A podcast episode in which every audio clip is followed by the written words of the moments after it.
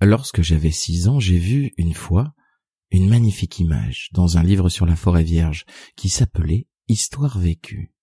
Ça représentait un serpent boa qui avalait un fauve.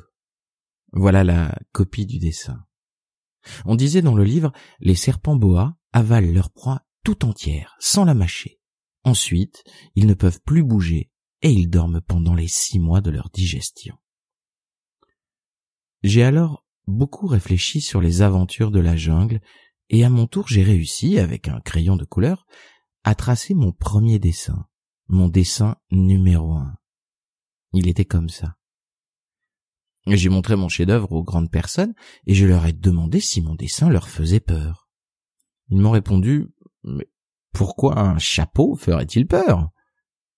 Mon dessin ne représentait pas un chapeau, il représentait un serpent boa qui digérait un éléphant. J'ai alors dessiné l'intérieur du serpent boa, afin que les grandes personnes puissent comprendre. Elles ont toujours besoin d'explications. Mon dessin numéro 2 était comme ça. Les grandes personnes m'ont conseillé de laisser de côté les dessins de serpent boa ouverts ou fermés et de m'intéresser plutôt à la géographie, à l'histoire, au calcul et à la grammaire. C'est ainsi que j'ai abandonné, à l'âge de six ans, une magnifique carrière de peintre. J'avais été découragé par l'insuccès de mon dessin numéro un et de mon dessin numéro deux. Les grandes personnes ne comprennent jamais rien toutes seules. Et c'est fatigant pour les enfants de toujours et toujours leur donner des explications.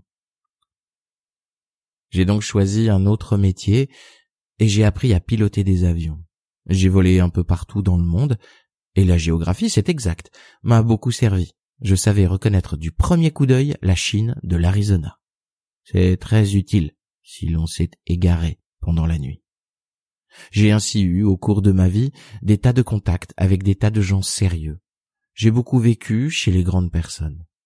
Je les ai vus de très près. Ça n'a pas trop amélioré mon opinion.